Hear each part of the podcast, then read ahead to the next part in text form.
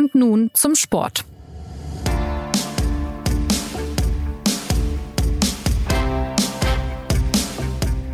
Herzlich willkommen zur neuen Folge des SZ Sport Podcasts. Mit den ersten beiden Länderspielen des Jahres hat die deutsche Fußballnationalmannschaft das WM-Jahr 2022 eingeläutet und gibt uns die Möglichkeit zu einer sportlichen Bestandsaufnahme, wie auch Anlass dazu, einen frühen Blick auf das Turnier in Katar zu werfen. Denn wahrscheinlich genauso viel Schnee hier liegt wie jetzt gerade. Und wenn wir bei der WM sind, kommen wir natürlich auch an der FIFA nicht vorbei. Der Weltverband liefert beständig Themen, die sich auch auf den DFB auswirken. Über all das sprechen wir hier und jetzt. Ich freue mich, dass SZ-Fußballchef Christoph Knär uns zugeschaltet ist. Hallo Christoph. Hallo. Und Sportpolitik-Experte Thomas Kistner. Hallo Thomas. Zum Gruße.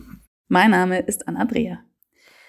Ja, Ende März gab es zwei Abende, um sich im WM-Jahr erste Eindrücke von der Verfassung der deutschen Nationalmannschaft zu machen. 2-0 gegen Israel und 1-1 gegen die Niederlande hieß es danach. Wie wirkt denn die Mannschaft von Hansi Flick gerade, vor allem nach dem Spiel gegen die Niederlande? War ja so ein bisschen der erste Gegner auf, auf Augenhöhe seit einer Weile. Ja, also ich wenn ich sozusagen nach dem aktuellen Stand ähm, dieser Mannschaft gefragt werde in, in einem Turnierjahr, dann vergleiche ich das gerne mit den letzten beiden Malen, als Deutschland in ein Turnier gegangen ist. Ich glaube, dann kriegt man ein relativ ordentliches Ergebnis dabei raus. Also wenn man sich zurückerinnert an 2018, da ist die Mannschaft in einer unglaublichen Selbstsicherheit nach Russland gereist. Sie war im Trainingslager in, in, in Südtirol. Da hat man schon gespürt, dass alle an, diesen, an, diesen, an dieses Muster glauben in der Vorbereitung. Da, da trainieren wir und dann äh, im, im Turnier werden wir dann wieder im Finale stehen. Und da ist eine doch eine, ja, eine gewisse Überheblichkeit und Bräsigkeit und Erhabenheit ins Team eingezogen, so dass man die Vorrunde nicht überstanden hat. Ähm, man hat es ja auch gar nicht mehr für nötig befunden, irgendwelche neuen Spielstile, neue Aufstellungen einzuüben. Die Mexikaner, das ist ja diese wunderschöne Geschichte, die Mexikaner haben ja im, im März die Deutschen bei dem Testspiel gesehen und dann schon exakt gewusst, was die Deutschen machen und hatten dann drei Monate Zeit, einen Gegenplan zu entwickeln. Also das war 2018, da ist die Mannschaft zu selbstsicher rein. Und dann kam 2021 auch noch unter Jogi Löw das, das Gegenmodell bei der letzten Europameisterschaft vor einem Jahr, die uns ja noch sehr präsent ist. Da war die Mannschaft völlig un, unklar definiert, völlig verunsichert. Der Trainer wusste nicht so genau, will ich jetzt eigentlich so spielen wie immer oder äh, will ich jetzt defensiv spielen oder will ich Dreierkette, Viererkette, irgendwas. Und am Ende mhm. kam dann irgendwas Gemischtes dabei raus, was der Mannschaft gar nicht so richtig getaucht und gar nicht so richtig gefallen hat. Also das war das krasse Gegenteil. Die Mannschaft wusste zu wenig von sich und über sich. Und wenn man dann jetzt dieses Jahr anguckt, glaube ich, da ist schon sehr viel klar. Also da ist dem Trainer schon klar, was er will und wo er hin will. Die Mannschaft trägt das auch mit. Ähm, allerdings sind alle noch, alle noch offen, haben noch Raum für Notizen übrig gelassen, weil man eben doch bisher keine richtig guten Gegner hatte und noch anpassen muss. Aber wenn man es mit den letzten beiden WM-Kampagnen oder Turnierkampagnen vergleicht, äh, sieht es, glaube ich, schon mal ganz solide aus. Lässt du dich denn äh, schon zu einer Prognose hinreißen, auch wenn es noch sehr lange hin ist, aber wie diese Weltmeisterschaft denn laufen könnte für die Deutschen? Beziehungsweise anders gefragt, was äh, sagst du jetzt, nachdem die Gruppengegner bekannt sind, äh, Spanien, Japan, dann Neuseeland oder Costa Rica und man auch absehen kann, auf wen die Deutschen danach treffen könnten? Also ich bedauere, dass wir nie mehr das Bild sehen werden, wie Lothar Matthäus grinsend äh, Germany zieht als Gegner von Spanien. Das Bild haben wir gesehen.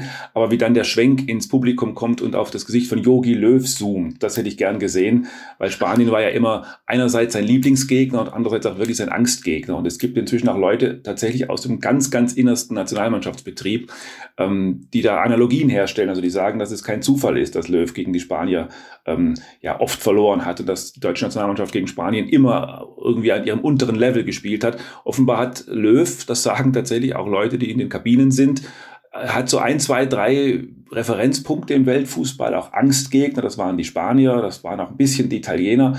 Das war damals bei der EM 2012 der Spieler Pirlo, vor dem Löw so großen Respekt hatte, dass er die ganze Mannschaft umge umgebaut hat. Da gab es so Gegner, gegen die Löw irgendwie, vor denen er so Respekt hatte, dass das auf die Mannschaft abgestrahlt ist. Ähm, deswegen wäre das ein super Los für Jogi Löw gewesen. Hansi Flick ist da etwas, etwas leidenschaftsloser, etwas gelassener. Ähm, trotzdem glaube ich, dass die Spanier der Favorit in der Gruppe sind. Ähm, aber wenn man den Rest der Gruppe anguckt, glaube ich schon, dass da ein Weiterkommen garantiert sein sollte. Und ich glaube auch, dass da ein, ja, eine Grundqualität und eine Grundstimmung in der Mannschaft sein wird, dass es zumindest nicht ganz früh endet. Da bin ich eigentlich ziemlich überzeugt davon. Das ist ja jetzt auch äh, immanent wichtig, oder? Wenn man sich überlegt, äh, was die Außenwirkung angeht, was auch so ein bisschen das Spielpotenzial angeht, dass man wieder erfolgreicher abschneidet als zuletzt, äh, dass man sich jetzt auch die, die Zeit irgendwie nutzt bis, bis Juni, wo dann wieder das nächste Spiel stattfindet in der Nations League. Äh, da dürfte Hansi Flick jetzt ja auch noch gut was zu tun haben. Ja, ja, der hat sicher was zu tun und ähm, bin gespannt, wie die Deutschen und die Nations League annehmen. Auch das war ja so also wir wollen, jetzt, wir wollen jetzt nicht über unseren Weltmeistertrainer Jogi Löw 25 Minuten lang herziehen. Ähm, deswegen muss man das immer in, in Verhältnis setzen und sagen, dass wir in Brasilien 2014 einen ausgezeichneten Löw gesehen haben. Ähm, aber sagen wir mal, die Spätphase von Jogi Löw, wo man immer so ein bisschen das Gefühl hatte, man weiß nicht mehr so richtig, ist die Körperspannung da, hat er noch die Einstellung zu dem Ganzen. Da, das war ja auch so ein bisschen, konnte man auch an der Nations League so ein bisschen ablesen. Da hatte man so richtig das Gefühl, der Verband muss ihn quasi überreden, diese Nations League ernst zu nehmen. Es gab ja am Anfang so Sätze von ihm, da müssen wir mal gucken und ist jetzt auch kein so richtiger Wettbewerb und so im typischen Löw-Style. Und irgendwann gab es dann tatsächlich eine DFB-Pressemitteilung, wo dann der Löw zitiert wurde, mit wie wichtig die Nations League sei und wie ernst man die jetzt nehme. Also da glaube ich, dieses Problem wird es im Juni nicht geben. Hansi Flick nimmt sowas ernst, aber er wird es auch schon deswegen ernst nehmen müssen, weil es ja tatsächlich die letzten ernsthaften und auch einzigen ernsthaften Tests vor der Weltmeisterschaft sind. Diese acht Siege jetzt in neun Spielen sind schön und gut, aber natürlich kamen da viele gegen Armenien und Liechtenstein zustande. Deswegen wird das sozusagen, die werden das wie eine kleine Mini-WM betrachten, glaube ich, im Sommer wenn wir über äh, Mini-WM und über Maxi-WM dann in Katar sprechen, können wir das kaum tun, ohne über die FIFA zu reden. Und wenn wir über die FIFA reden, sind wir natürlich ganz schnell bei Gianni Infantino. Vor wenigen Tagen fand der Kongress des Fußballweltverbandes statt mit teils äh, skurrilen Auftritten von dem FIFA-Präsidenten. War das jetzt das letzte Mal, dass wir ihn in diesem Amt bei dieser Art von Veranstaltung gesehen haben, Thomas? Ja, das kann sogar durchaus möglich sein. Ähm das Einzige, was bei diesem Auftritt beim Kongress in Katar gefehlt hat, war, dass er mit der Narrenkappe direkt auf den Kopf in die, in die Bütt tritt. Also der Mann wird nicht mehr ernst genommen, ähm, das voll zu Recht, äh, auch in den eigenen äh, sportpolitischen Kreisen mittlerweile.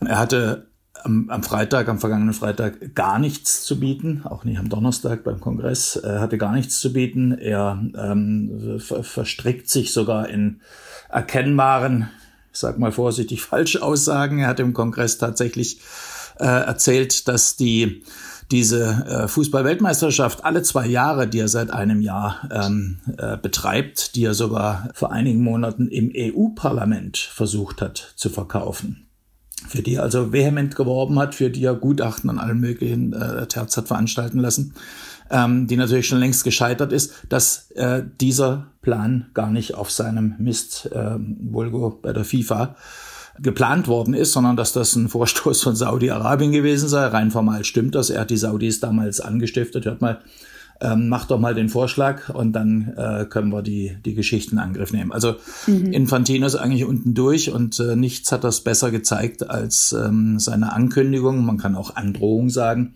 dass er nächstes Jahr wieder kandidieren will. Nächstes Jahr sind wieder Präsidentschaftswahlen. Und äh, die Art und Weise, wie das ähm, Auditorium darauf reagiert hat, das äh, kann man eigentlich mit einem Daumen nach unten übersetzen. Da ist so, so ein bisschen höflicher Beifall gerieselt. Ähm, das, was es normalerweise gibt, wenn äh, solche Duodezfürsten des Sports äh, auch sein Vorgänger Blatter oder Bach beim IOC und auch deren Vorgänger. Wenn die also ihre ähm, Kandidaturen wieder ankündigen im Jahr davor, dann wird da normalerweise ähm, gibt es donnernde Stehapplause und ähm, tatsächlich äh, wird das da schon besiegelt, das was im nächsten Jahr dann rein formal als Wahlen noch über die Bühne geht.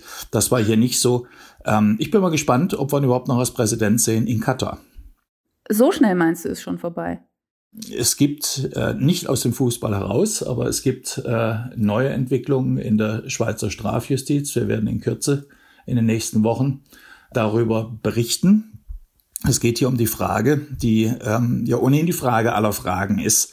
Äh, wie ist Infantino eigentlich damals äh, 2015, 2016 ins Amt des FIFA-Präsidenten gekommen? Also wir wissen ja noch, ähm, damals, erst im, im Sommer 2015, ist das FBI, die amerikanische Justiz, äh, in der FIFA eingerückt. Daraus hat sich dann die FIFA-Gate-Affäre entwickelt. Viele Vorstände wurden festgesetzt. Einige sitzen heute noch äh, im Gefängnis. Und ähm, Sepp Blatter, der gerade wiedergewählt worden war, der äh, jahrzehntelange Amtsinhaber, der musste dann sofort zurücktreten, auch auf Druck der Amerikaner, das hat er getan. Und dann war monatelang klar, dass der äh, neue Präsident Michel Platini sein wird, der Präsident der UEFA damals. Und plötzlich ähm, kommt die Bundesanwaltschaft in der Schweiz ähm, daher und hat einen interessanten Fund gemacht, eine Zwei-Millionen-Zahlung zwischen Blatter und Platini erfolgt im Jahr 2011, die als ähm, Nachzahlung für einen alten Deal Anfang der Nullerjahre ähm, ausgehandelt worden war und das sei ein korruptes Geschäft gewesen. So war und ist der Vorwurf. Diese Sache wird jetzt im Sommer verhandelt, aber mittlerweile ist die Aktenlage eigentlich schon fast unwiderlegbar, dass der Hinweis mhm. auf diese Zahlung über einen Schweizer Juristenerfolg ist der Hinweis an die Bundesanwaltschaft, dass es diese Zahlung überhaupt gibt, über einen Anwalt erfolgt, über einen Juristenerfolg ist, der ganz, ganz eng mit Gianni Infantino zusammen ist. Also die Wahrscheinlichkeit, dass man nachweisen kann, dass er selbst damals dran gedreht hat, die erscheint doch einigermaßen hoch. Das ist das Thema, das ihn sehr, sehr beunruhigt, vielleicht auch zu seiner ja, Flucht nach Katar beigetragen hat, denn er wohnt ja mittlerweile selbst in Katar und ähm, ein Thema, das uns sicherlich beschäftigen wird.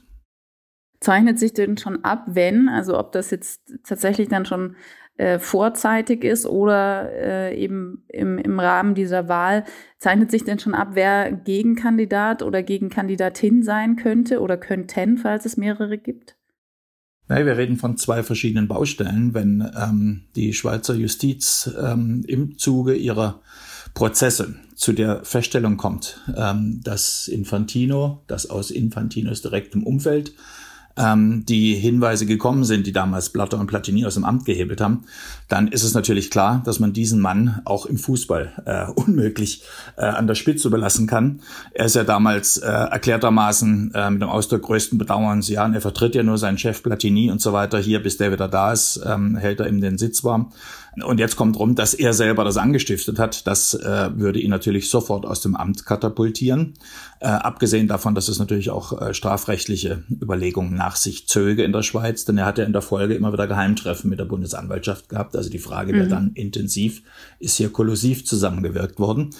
Und ähm, sollte das nicht eintreten, wird diese ganze Geschichte allerdings auch für eine weitere Affäre sorgen. Eine mehr in einem äh, einer ja, Chronik skandalös, die uns ja eigentlich seit seinem Amtsantritt 2016 bewegt. Ähm, ich bin mir ziemlich sicher, dass Europa und Südamerika, die ja im Schulterschluss gegen ihn stehen, die beiden wichtigsten Fußballkontinente, dass die bis zur Wahl im nächsten Jahr einen Kandidaten, Kandidatin, aber im Fußball eher den Kandidat, wie wir wissen, äh, präsentieren werden, der dann ähm, vermittelbar ist für also mehr als 50 Prozent äh, der Fußballgemeinde. Das reicht ja aus. Zugleich sehen wir ja, dass Infantino seine eigentliche Geschäftsbasis, dass es äh, äh, sind immer die Entwicklungsländer, die man mit Geld, mit Entwicklungsgeld, sogenanntem Entwicklungsgeld ködern kann ähm, mehr und mehr verliert. Äh, selbst in Afrika hat er äh, nicht mehr die starke Basis, ähm, die ihm bisher immer wieder die Wahlen gerettet hat. Also auf diesem Wege denke ich, ähm, wird es dann vorbei sein. Ein letztes wahrscheinlich wird ihm auch der Emir ähm, den Weg aus dem Land weisen nach der WM. Denn nach allem, was man hört, ist äh, Gianni Infantino derzeit in Katar eher geduldet als hochwillkommen. Und dann geht er wohin? Das wird man ihn fragen müssen. also sicher ist, dass er erstmal ähm, zu den Instanzen der Schweizer Justiz gehen wird. Von dort direkt zum IOC wahrscheinlich, oder? Ja. Da ist er ja schon. Kraftamt ist er ja auch schon im IOC, aber da ist er im Übrigen ja auch ähm, kein, äh, kein geschätztes Mitglied. Denn äh, insbesondere die Turbulenzen um seine WM alle zwei Jahre, die hätte ja auch die Olympischen Spiele massiv tangiert, muss man sich mal vorstellen.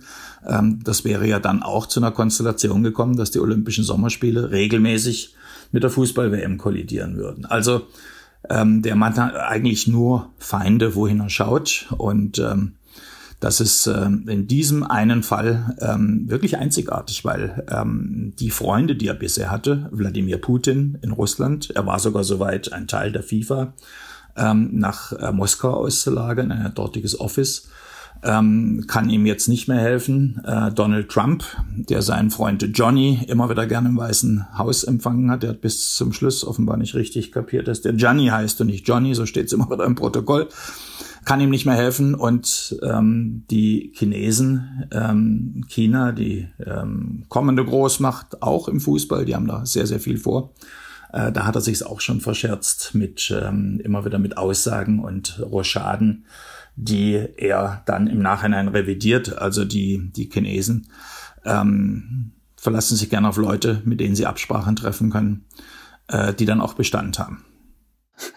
Aber das ist doch eigentlich, wenn man es jetzt mal sozusagen auf, wieder auf die Fußballebene zieht, ist das ja in Anführungszeichen geradezu eine gute und fa fast tröstliche Nachricht in diesem verrückten und auch etwas und auch sehr traurigen Jahr, ähm, dass die die der Thomas gerade benannt hat, als die, die Kernmärkte des Fußballs, also Europa und Südamerika, das sind auch die Märkte und äh, die Länder und Kontinente, aus denen möglicherweise der neue Weltmeister äh, stammen wird. Also das ist ja sozusagen die gute Nachricht, dass die Autokratien, die Russen aus verständlichen Gründen nicht dabei sind, die Chinesen, die einen unglaublich ambitionierten Staatsplan haben, Staatsplan Fußball und irgendwie schon hochrechnen, wann sie Weltmeister sind, dass die in ihrer Qualifikationsgruppe, ich glaube, ich, ich glaube, Vierter geworden sind von fünf. Ähm, wenn man die Amerikaner mitrechnet, dann, das ist natürlich keine Autokratie, aber da kann man sagen, die großen Geostrategen der Welt äh, sind im Kicken irgendwie auch nicht so gut. Also ich glaube, eine, dass eine Demokratie Weltmeister wird. Ja, die Frage ist ja auch, also die, die Außenwirkung, die dieses Verhalten von äh, Gianni Infantino und das Gebaren der FIFA und so weiter, das hat ja auch alles auf den Fußball abgestrahlt, also auf den Sport an sich, natürlich auch die kommerzielle Entwicklung, aber es ist ja alles gewissermaßen ein, eine Gemengelage.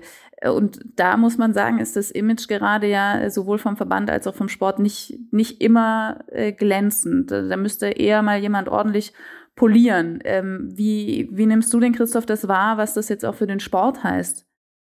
Ja, also man, man merkt halt, dass die Leute natürlich auch schon, ja, man, man, man kann es immer schwer einschätzen, was die sogenannten Fans denken, ob die dann doch immer nur an den Linksverteidiger und an das Tor in der 83. Minute denken äh, oder ob die so äh, inzwischen dann doch ein Gesamtgrummeln ähm, empfinden, wenn man das alles zusammenzählt, äh, was man da so sieht und hört, bis hinein in die Bundesliga, bis hin zu den klassischen Themen wie Beratergehältern und steigende Summen und man kann den, man kann die Streamingdienste bald nicht mehr bezahlen und und und. All das verdichtet sich, glaube ich, schon zu so einem, zu so einem Gesamtgrummeln im Bauch, das die Leute dann schon über den Linksverteidiger allmählich hinausdenken lässt, glaube ich. Und wie nehmen das die deutschen Nationalspieler und, und Hansi Flick auch wahr? Sprechen die da unter vorgehaltener Hand drüber, auch über das Turnier in Katar, oder bemühen sich alle um Diplomatie und versuchen das auszublenden? Man kann ganz schwer einschätzen, was an diesen Sätzen einstudierte Sätze sind, die sozusagen gewordet sind. Da müsst ihr euch übrigens euch noch kritisch äußern zur WM oder so. Es gibt natürlich Spieler wie Leon Goretzka, denen man da eine gewisse Glaubwürdigkeit zutraut. Man weiß bei Profis natürlich nie. Das ist natürlich, das sind natürlich alles Quick Wins, wie das in der Fachsprache heißt. Wenn man ans richtige, an den richtigen Platz ein Like oder ein Herzchen setzt, ist man sofort äh, in den entsprechenden Blasen natürlich wohl gelitten. Gibt aber tatsächlich Leute, siehe Goretzka, denen man das auch abnimmt. Ansonsten ist es da schon noch in der, in der Nationalmannschaftsblase nimmt man schon noch eine gewisse, ich sage es mal vorsichtig, eine gewisse, ja, eine, ja, eine Neutralität im Sinne von nicht politisch wahr. Also man muss jetzt mit Hansi Flick kein großes und tiefes ähm, Gespräch über Katar führen. Vielleicht ist das auch gar nicht seine Aufgabe. Ähm, trotzdem, er weiß schon, dass es natürlich auch ein politisches Amt ist, das er jetzt übernommen hat. Und er selber sagt, das kann man ihm jetzt abnehmen, dass er sich jetzt da sozusagen auch versuchen wird, einzuarbeiten in die Materie, damit er nicht nur sozusagen die üblichen, die üblichen Stanzen von sich gibt, wenn er befragt wird. Aber ich glaube, in dem, in dem ganz nackten Sportbetrieb, äh, da ist, da ist noch relativ, da ist oft noch ein unpolitisches Bewusstsein ähm, festzustellen. Und was, was heißt das alles für die FIFA, Thomas? Also in welche Richtung muss sich der Verband jetzt zwingend entwickeln nach den Jahren unter Infantino? Und die Vorgänge kann man ja wahrscheinlich auch noch mit reinnehmen. Also vielleicht noch vor, vorher ein kurzer äh, Nachsatz zu dem gerade eben Gesagten. Ähm, wir haben ja auch einen neuen DFB-Präsidenten, Bernd Neuendorf, und äh, der war in Katar. Der hat äh, vorher schon ähm, ein bisschen Lärm gemacht, dass er sich äh, klar positionieren wird und all diese Dinge. Äh, in Katar äh, hat man dann gar nichts mitgekriegt. Ist anzunehmen, dass der DFB vielleicht dann irgendwann in nächster Zeit mal wieder von der politischen Spitze, und das sind ja die Leute, die sich um diese Themen kümmern müssen und nicht die, die Kicker in der Kabine, ähm, und die geben ja auch dann die Richtung vor, äh, dass sie die DFB-Spitze da ähm, wirklich standhaft äußern wird, ist, ist nicht anzunehmen. Im Übrigen wird im Hintergrund aktuell gerade äh, über die Frage verhandelt und da hat Neuendorf äh, offenkundig nach meinen Informationen schon ganz kalte Füße wieder, äh, ob man ähm, als letztes Vorbereitungsspiel im November gegen Saudi-Arabien spielen kann. Äh, der geplante Gegner, Japan, ist ja nun weggefallen, den hat man als Gruppengegner zugelost bekommen. Ähm, die Südkoreaner, die Option B waren, ähm, ziehen nicht so richtig. Da hat der Trainer irgendwie, äh, ist da nicht so, so begeistert von. Und dann äh, bleibt eben Saudi-Arabien, das in der Nähe ähm, des deutschen ähm, Trainingslagers ähm, stationiert ist und das im Übrigen ja auch in, im Turnier ein Gegner sein kann. Also, und da hat man dann äh, äh, offenbar jetzt auch hier schon politische Berührungsängste. Also die Unterscheidung, äh, was ist Sport, was ist Gesellschaft, was ist Politik, ähm, äh, einerseits zu treffen und andererseits eine Sportpolitik zu, zu etablieren, äh, die hier mal für klare Verhältnisse sorgt. Also alles mitzutragen am Anfang, wenn es passiert und dann hinterher äh, lautstark zu jammern, wie schlimm das alles ist. Also diese ähm, Geschichte, ich denke, das wird jetzt endgültig mit äh, der Katar-Veranstaltung, da werden wir noch viele Lob- und Jammerreden hören, ähm, vorbei sein. Man muss sich hier ganz neu aufstellen und wer, wenn äh, nicht der Deutsche Fußballbund, ähm, hat hier aus Sicht des Westens auch mal voranzugehen. Also man muss ja mal ein bisschen Realpolitik betreiben, dann muss man eben entsprechende ähm, entsprechende Regeln installieren, dass ähm, ähm, die die Erfordernisse für Bewerberländer festlegen. Bisher waren die Erfordernisse, was die FIFA angeht, eher die, dass man sogar das Geldwäschegesetz im Lande außer Kraft setzt, äh, wenn die FIFA mit ihrem Weltmeisterschaftszirkus kommt. Also das ist genau die falsche Richtung. Und wenn man das nicht tut, wenn man es nicht tun will, dann soll man eigentlich tunlichst auch danach ähm, den Ball flach halten und äh, ähm, sich da nicht so scheinheilig als Weltverbesserer aufspielen ähm, ähm, für, die, äh, für die Bühne. Und hinter der Bühne äh, spielt man alles mit. Man hat ja auch bei äh, Norwegens Präsid Fußballpräsidentin Lise Klavenes jetzt gesehen, dass man es auch anders machen kann, wenn man will. Ja, also ich, ich, ich finde, was man da vor allem auch äh, gesehen hat, ist, dass es, es war wieder eine Frau. Das fällt langsam mal auf. Wir haben ja auch den großen Turnaround im Deutschen Fußballbund am Bundestag gehabt, als eine äh, quasi unbekannte Frau, Silke Sinnig, eine Sportwissenschaftlerin, ähm, den, den großen Zampano, den großen Strippenzieher, der Mann, den Mann, der die letzten zehn Jahre eigentlich alles im Hintergrund äh, mitgesteuert und gelenkt und am Ende praktisch selber gelenkt hat, Rainer Koch aus dem Amt äh, expediert hat. Also ähm, das ist nicht nur nicht nur einfach äh, Gendergerede, sondern äh, es braucht hier wirklich äh, die, diesen anderen frischen Geist. Ähm, die Frauen, die wir im Fußball sehen, vielleicht auch weil es noch so wenige sind und insbesondere weil es, äh, weil sie gar nicht reinpassen in diese ähm, äh, alte Kameradschaft, die wir überall im Fußball, sowohl im Kleinen wie im Großen zu sehen haben ähm, die sind einfach tougher, die sind mutiger, die sind klarer und die formulieren ähm, dann auch ähm, so völlig Unerhörtes, wie eben ähm, die norwegische Kollegin in der FIFA-Bütt äh, in Katar und sagt, das war eine Fehlentscheidung. Und dann kommt der Deutsche Fußballbund hinterher und wird gefragt, ähm, wie er das sieht und sagt, ja, also sie, sie, sie teilen die Ansicht äh, der Norwegerin. Sie, sie, sie stehen hier dahinter, ohne aber auch nur zu wiederholen, was sie gesagt hat. Äh, das ist, glaube ich, wirklich einfach wichtig, dass hier mal ähm, der, dieser völlig neue Wind, der wann immer er bläst, noch viel zu selten, aber wenn er bläst, dann auch wirklich zeigt, dass er, ähm, dass er wichtig ist, dass er für Frische, für, für ein Umdenken sorgen kann. Und ähm, das ist also, glaube ich, jetzt, das muss auch mal ein bisschen aus der äh, Genderspur raus, sondern einfach als, als, als reine Tatsache betrachtet werden. Äh, wir, wir brauchen das, äh, der Sport braucht das, das ist ganz wichtig. Man hat hier ein, ein Riesenpotenzial, äh, einfach das bisschen andere Denken. Und ähm, deswegen, glaube ich, ist es ganz wichtig, dass, äh, dass hier in, in möglichst äh, möglichster Bälde einiges geschieht. Großes Umdenken ist erforderlich, aber allmählich scheinen die Frauen selber ja auch Fakten zu schaffen mit, mit solchen starken Auftritten. Aber das heißt ja, um auf meine Frage von vorher zurückzukommen, was diese ganze Entwicklung für die FIFA heißt, äh, auch angesichts dessen, was sie selber mit verschuldet oder mit dazu beigetragen hat, dass das eine Richtung wäre, in die es zwingend gehen müsste. Also dass man wirklich jemanden bekommt, der überzeugt und, und integer für was Neues steht. In der Tat, das ist, äh, also ich habe eine gewisse Zuversicht, dass ähm, die Europäer unter ihrem Präsidenten Alexander Ceferin in diese Richtung gehen wollen, ähm, wenn es darum geht, die FIFA neu aufzustellen. Ich kann mir vorstellen, dass es, um, dass es da zwei Optionen gibt. Äh, das eine ist wirklich diese, diese neue, erstmals wirklich integre ähm, Figur zu finden. Das, äh, das äh, sollte sich dann in der Tat äh, an solchen Personen orientieren, ähm, wie die Dame, über die wir gerade gesprochen haben, aus Norwegen. Lise Klavenes, ja, ich sag den Namen nochmal. Wobei wir natürlich auch hier immer einschränken müssen, ähm, dass es auch Frauen gibt, die im System groß werden. Also äh, Fatma Samura, die aktuelle Generalsekretärin ähm, der FIFA, ist äh, eine erkennbare Quotenfrau. Ähm, die hat bis heute eigentlich mit Fußball äh, nichts am Hut. Die hat Gianni Infantino äh, erkennbar gezielt ausgesucht. Ähm, die war UN-Mitarbeiterin im Senegal und hat den Fußball dann im Amt der obersten Hauptamtlichen überhaupt erst kennengelernt.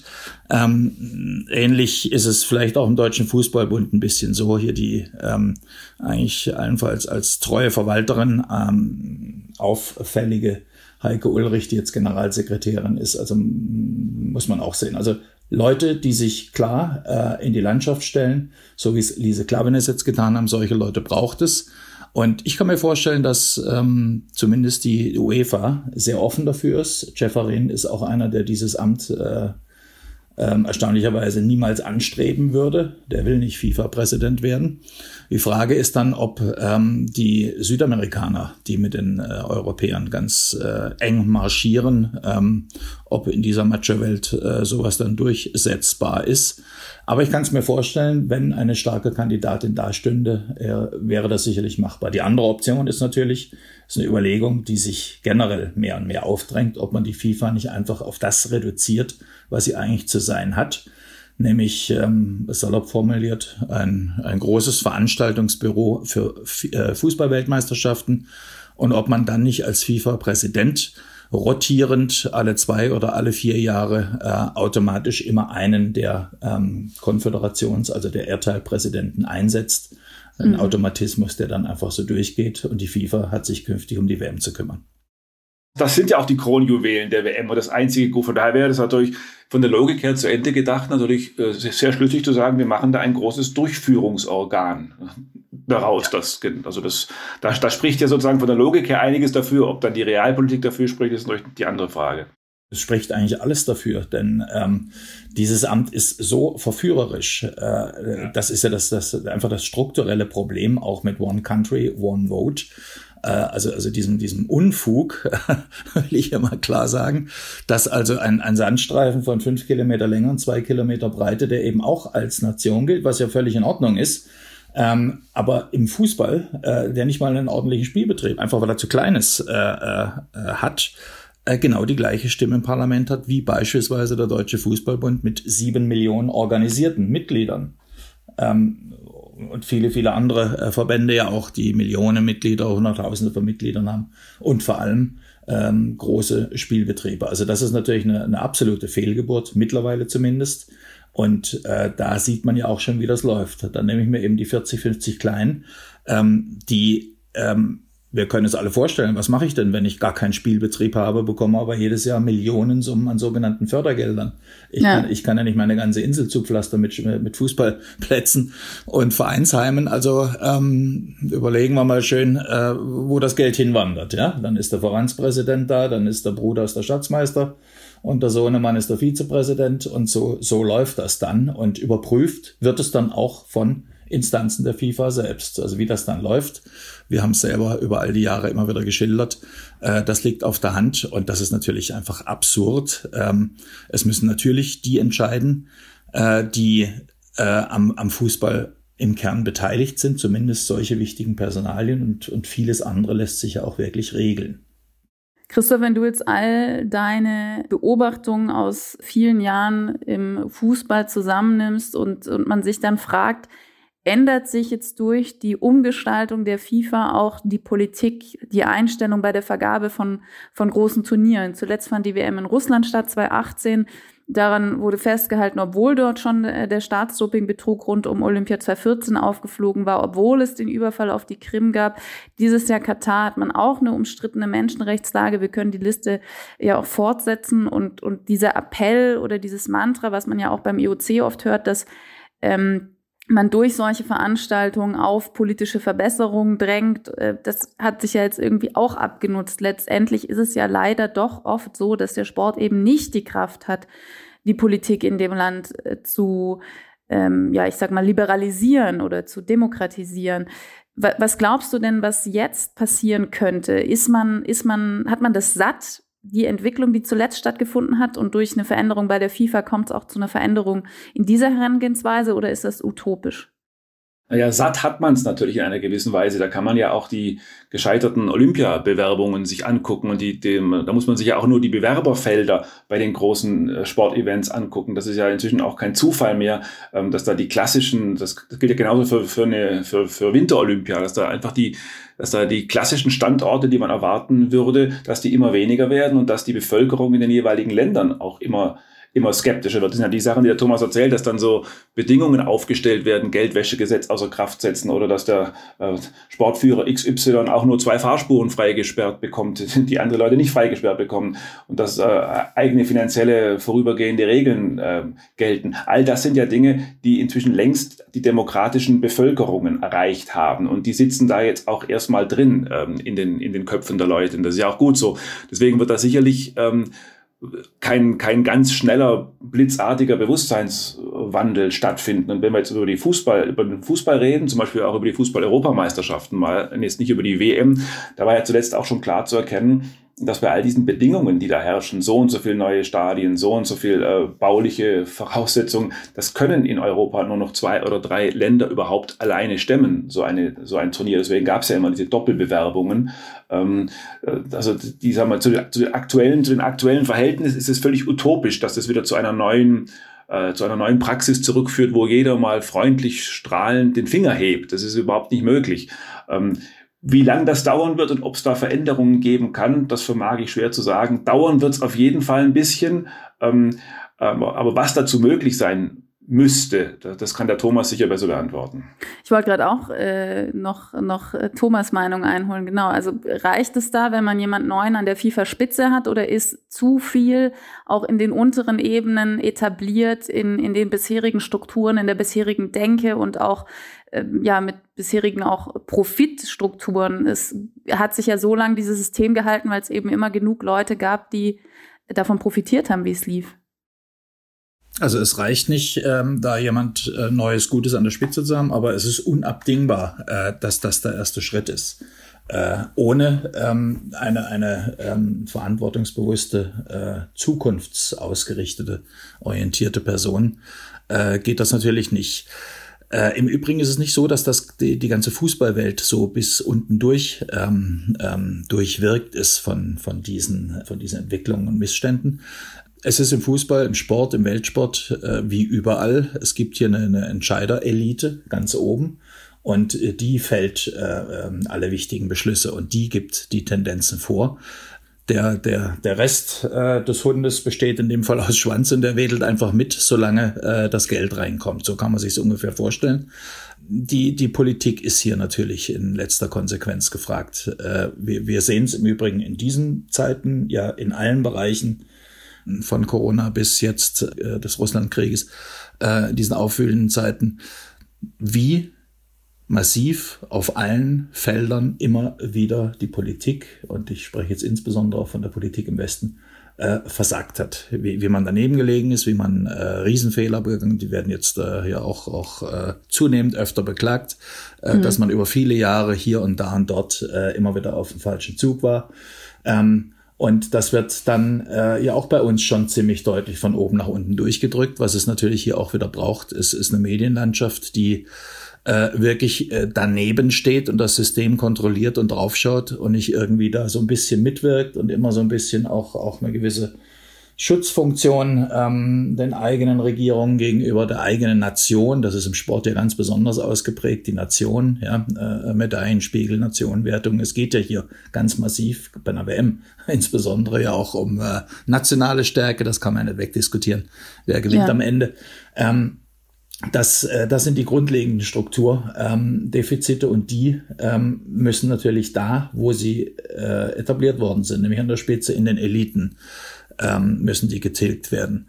Ich kann mir vorstellen, äh, es kann ja nur in Zeiten wie diesen passieren, dass man sich wirklich völlig neu besinnt, neu orientiert. Im Übrigen auch im Westen. Ich glaube, ähm, man ähm, äh, beginnt langsam zu begreifen, wenn man jetzt zum Beispiel nach Katar geht und dort um, um Gas bettelt, äh, dass man dann im Übrigen auch nicht kriegt. Ähm, äh, da sieht man, dass die Welt vernetzt ist, dass die Welt, äh, das spürt man es vor allem, sehen tut man es vorher schon, aber man spürt, äh, wie sie vernetzt ist, äh, wie wichtig es ist, äh, realpolitischen äh, Entwicklungen Rechnung zu tragen, nicht alles über die fromme Gesinnung zu steuern. Und ähm, da muss ein Umdenken einsetzen. Und wenn wir zum Fußball sprechen, haben wir natürlich hier eine besonders stark westlich geprägte ähm, Landschaft auf der einen Seite weil äh, Fußball der Sport des Westens schlechthin ist, äh, Kern in Europa und ähm, Südamerika gehört ja auch zur amerikanisch-westlichen Welt. Ähm, und die anderen machen mit, ist so ein bisschen das, äh, äh, das Grundkonzept. Ähm, die Organisationen, die Bewerbungen, die haben sich immer stärker in autokratische Länder verlagert. Warum? Weil die natürlich mit, mit immer größeren äh, Geldsummen auf der einen Seite locken und auf der anderen Seite mit ähm, dem Ausbleiben eines äh, Widerstandes in der Bevölkerung, mit dem man ja auch im Westen bei so Großereignissen immer wieder zu kämpfen hat, zunehmend. Also äh, es braucht hier einen neuen Masterplan, ganz einfach. Und das geht äh, natürlich nur, wenn ich an der Spitze anfange und dann die Zeitenströme nutze, zur Erkenntnis nutze, in denen wir uns gerade befinden. Wie sieht denn der Masterplan des Deutschen Fußballbundes aus? Wir haben vorhin schon gesagt, Bernd Neuendorf ist der neue Präsident. Es gibt überhaupt ein anders zusammengestelltes Präsidium, seit er gewählt wurde. Die nächste Großveranstaltung verantworten Neuendorf und Co. mit der Euro 2024. Also da gibt es durchaus Verantwortung, die auf den DFB zukommt. Bisher war Ex-Interimspräsident Rainer Koch in Europas Fußballunion UEFA und der gescheiterte Neuendorf-Herausforderer Peter Peters im Council des Weltverbands FIFA. Wie will sich der DFB neu aufstellen, international? Also mit Sicherheit werden ähm beide aktuellen Vertreter, äh, Rainer Koch und in der UEFA und ähm, Peter Peters in der FIFA, dieses Jahr hier nicht, nicht überdauern, würde ich mal sagen, äh, in den Positionen. Das wäre ja nur noch absurd. Man hat äh, zwei Funktionäre, die ähm, krachend gescheitert sind, die also regelrecht abgestraft worden sind beim Bundestag mit, äh, ähm, mit äh, desaströsen Wahlniederlagen. Ähm, und die sitzen, die sitzen jetzt aufgrund dieser Wahlniederlagen auch nicht mehr im obersten Gremium, im Präsidium.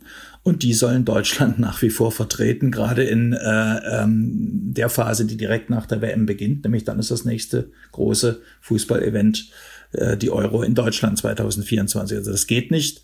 Die sind nicht angebunden, die haben keine Akzeptanz. Und ähm, es ist auch so, dass äh, der UEFA, der Europäischen Fußballunion, ähm, die Deutschen allmählich auf die Nerven gehen. Es hat äh, ja, es hat es hat äh, da auch. auch schon wieder Hintergrundgespräche gegeben. Rein formal kann die UEFA ja nicht eingreifen und kann sagen, jetzt schmeißt die beiden Jungs raus und ähm, wir können mit denen nichts anfangen, äh, was sie in der Tat nicht können und äh, setzt zwei neue rein. Das haben wir ja gerade erst erlebt. Das war bei Grindel der Fall. Dann kam der Koch rein, dann kommt der Peters rein. Dann hat man ähm, im Zuge dieser ähm, Superliga äh, Turbulenz im vergangenen Jahr auch noch Kalle äh, Rummenigge reingeholt als Vertreter aus der Clubvereinigung ECA. Also da weiß man schon bald gar nicht, also da gibt's eine deutsche Drehtour in der, äh, in der UEFA während die anderen Verbände alle ihre ähm, Verbandspräsidenten da reinsetzen. So ist es ja auch gedacht. Ein Präsident kann selber entscheiden, der sitzt dann da drin.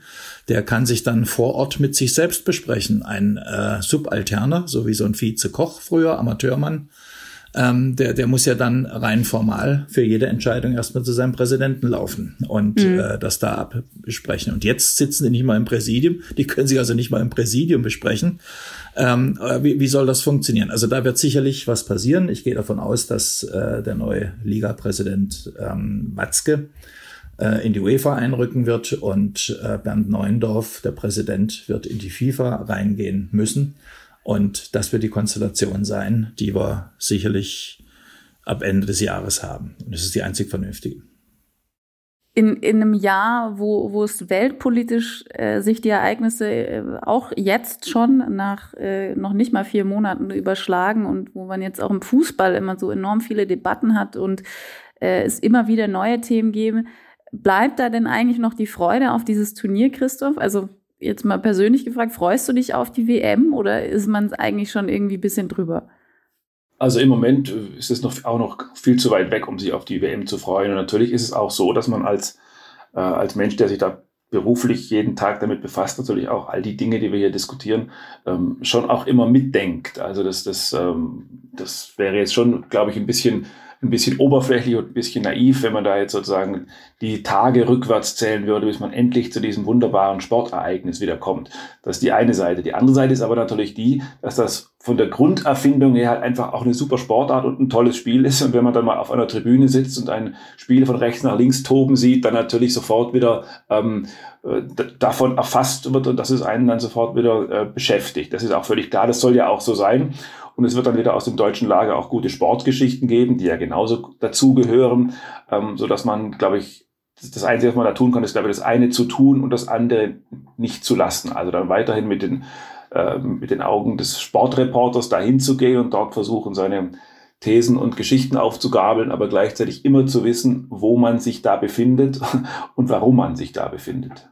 Worauf ich mich auf jeden Fall schon freue und damit nicht bis Weihnachten oder bis vor Weihnachten warten muss, ist die Fußball-EM der Frauen in England. Weit weniger kontrovers und äh, vom Fußballerischen her bestimmt mindestens genauso unterhaltsam. Und noch früher freue ich mich dass wir nächste Woche wieder die nächste Folge von Und nun zum Sport für Sie haben. Für heute sage ich vielen Dank Christoph, vielen Dank Thomas. Es war sehr interessant und ist sicherlich ein Thema, was uns vor allem in diesem Jahr noch weiter beschäftigen wird, intensiv beschäftigen wird und worüber wir natürlich auch auf allen Kanälen berichten werden. Bis nächsten Montag also eine schöne Woche. Machen Sie es gut.